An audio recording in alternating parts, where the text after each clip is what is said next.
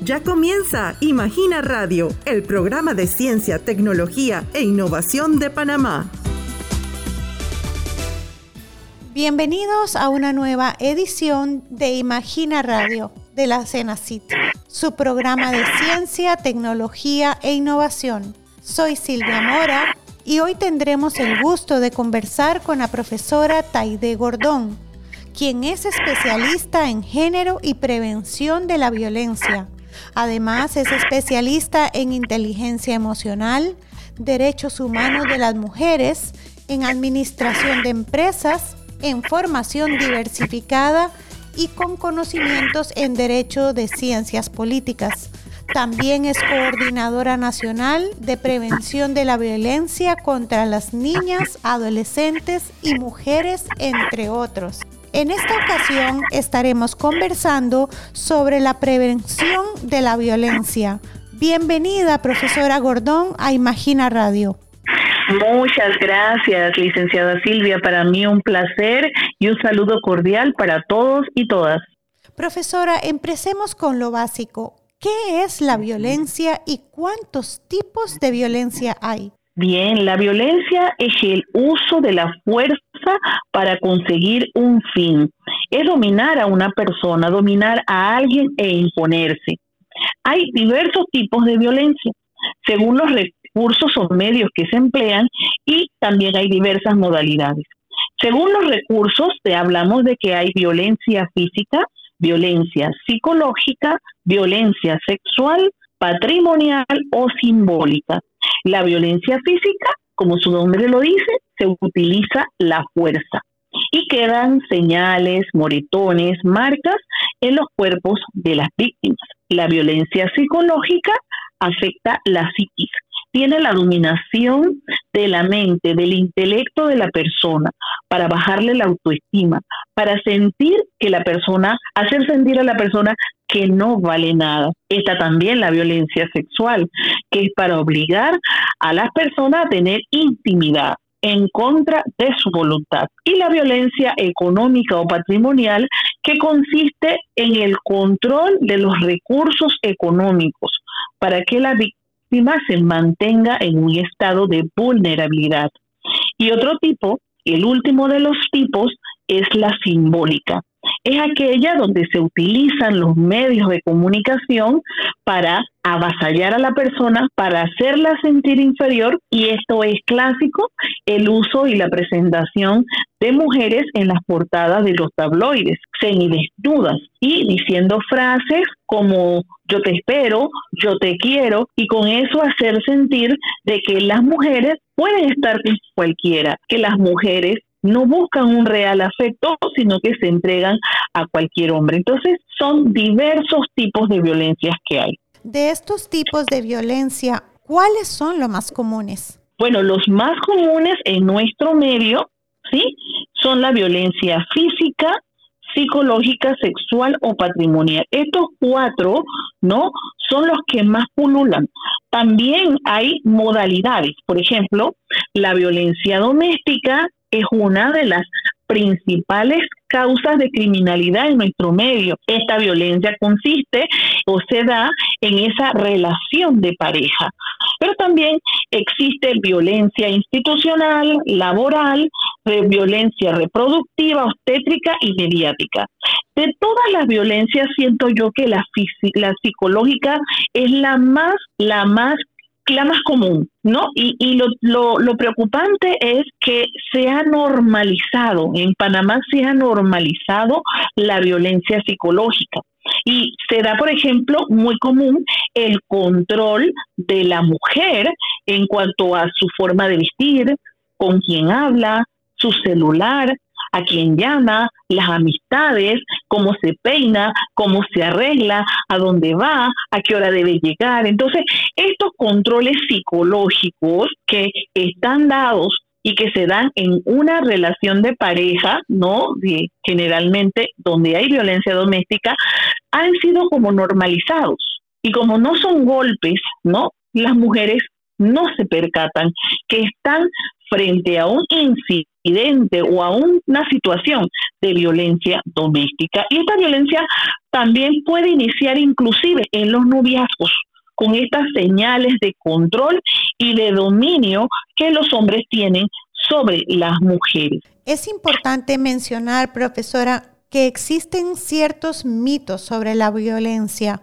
¿Podría compartirnos algunos de ellos? Como no, existen algunos mitos, por ejemplo, hay un mito que dice, si te cela es porque te quiere, ¿no? Evidentemente, los celos son una manifestación de inseguridad. Entonces, decir o pensar que si te cela es porque, porque te quiere es totalmente falso. Si te cela es porque él se siente inseguro y no está entonces conforme con la relación o hay algo en él, ¿no? Que le hace perturbarse y que le hace sentir que no tiene una confianza plena en su pareja. Entonces, si te cela, no es porque te quiere. Otro mito tiene que ver con la violencia doméstica y habla de que la violencia doméstica es un asunto privado, ¿no? Y es muy común escuchar esa frase que dice, entre pelea de marido y mujer, nadie se debe meter. Lo que yo les digo, no, entre pelea de marido y mujer sí hay que meterse y hay que hacer una llamada a la policía. Usted puede salvar la vida de una mujer y evitar un femicidio. Usted puede salvar la vida de un hombre y evitar un suicidio. Usted puede también evitar que niños y niños queden huérfanos. Entonces, es importante ir no desmitificando entre la entrepelea de marido y mujer sí hay que participar para impedir mayores males. Un tercer mito nos habla de que la violencia contra la mujer fue provocada. Ninguna mujer provoca violencia. Las personas son violentas y toman como excusas que la comida no estaba caliente, que llegaste tarde, que por qué te peinaste así. Son excusas, excusas que dan las personas que son violentas para agredir. Otro mito nos habla de que las mujeres les gusta que les peguen. Falso. A ninguna mujer le gusta que le peguen. Muchas mujeres se mantienen en una situación de violencia y en un ciclo de violencia que puede ser de un año, de seis meses, de tres años o de toda la vida, dependiendo de los apoyos, de los apoyos que sientan en su familia, de la orientación que logren con amistades o con instituciones oficiales. Hay otro mito que nos habla que la violencia doméstica es de familias pobres. La violencia no tiene condición social.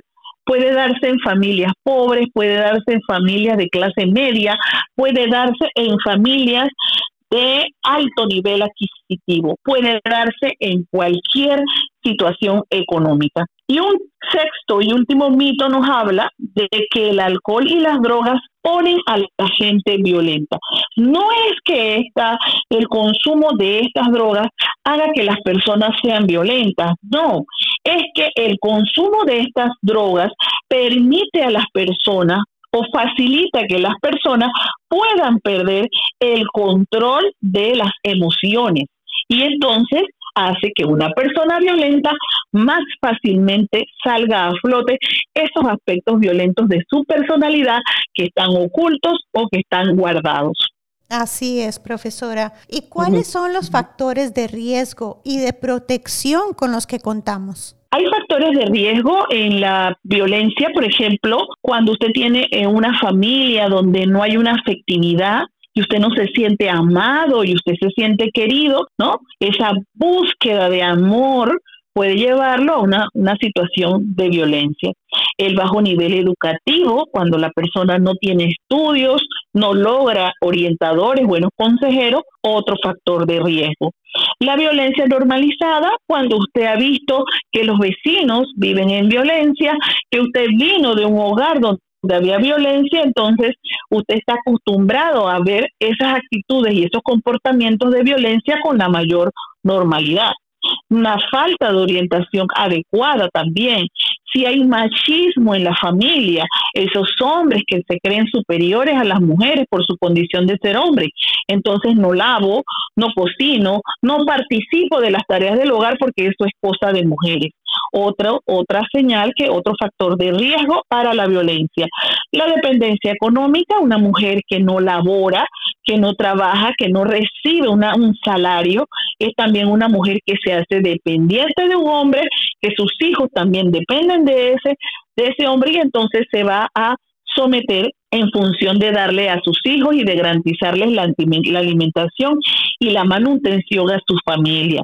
Y en general los patrones de crianza que se tengan. Si es un patrón de crianza, ¿no?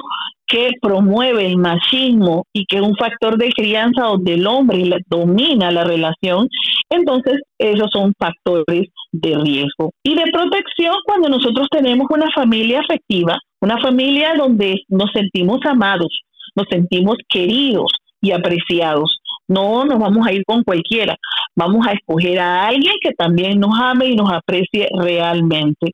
Cuando tenemos un buen nivel educativo, cuando vamos al colegio, cuando terminamos estudios, cuando tenemos competencias para trabajo y logramos a través de ello independencia económica, cuando conocemos los derechos humanos y sabemos los derechos que poseemos, y cuando tenemos también la habilidad de ganar competencias para identificar los peligros y también para evitarlos. O sea, si ahí hay peligro, yo me voy de esa relación. Son algunos de los factores de riesgo que pueden reconocer para identificar la violencia. Excelente, profesora. ¿Podría compartirnos un mensaje final para todas esas personas que nos están escuchando y están pasando en este momento por un problema de violencia? Como no, es importante que se acerque a los INAMU, los centros de atención del Instituto Nacional de la Mujer. Es importante que la sociedad se empodere para evitar la violencia doméstica en las familias. La violencia doméstica muchas veces acaba con feminicidios. Nosotros cerrábamos los años con siete feminicidios y en el año 2020 tuvimos una explosión 27 femicidios. Este año tenemos 17 femicidios y 16 tentativas de femicidio. Esto es importante y trascendental, inclusive, y se vincula con los objetivos de desarrollo sostenible, porque para que el mundo avance y para que en nuestro país avance, todos los sectores poblacionales deben participar del desarrollo humano. Y necesitamos que las mujeres que están en situación de violencia y los niños, producto de esas familias en situaciones de violencia, superen la violencia, rompan ese ciclo y avancen hacia un desarrollo humano pleno, para que, como dice, los objetivos de desarrollo sostenible, nadie, nadie se quede atrás. Muchísimas gracias, profesora Taide, por compartir con nosotros este tema tan importante. Gracias por participar de esta edición de Imagina Radio. Como no, un placer para mí y a sus órdenes. Y usted, apreciado oyente, recuerde sintonizarnos de lunes a viernes a las 11 y 45 de la mañana o su retransmisión a las 4 de la tarde para conocer más novedades sobre ciencia, tecnología y salud. Hasta pronto. Gracias por haber sintonizado un nuevo episodio de Imagina Radio. Recuerda que podrás escuchar la retransmisión de este programa hoy a las 4 de la tarde. No te pierdas nuestro próximo episodio mañana a las 11 y 45 de la mañana. Tienes una cita con nosotros.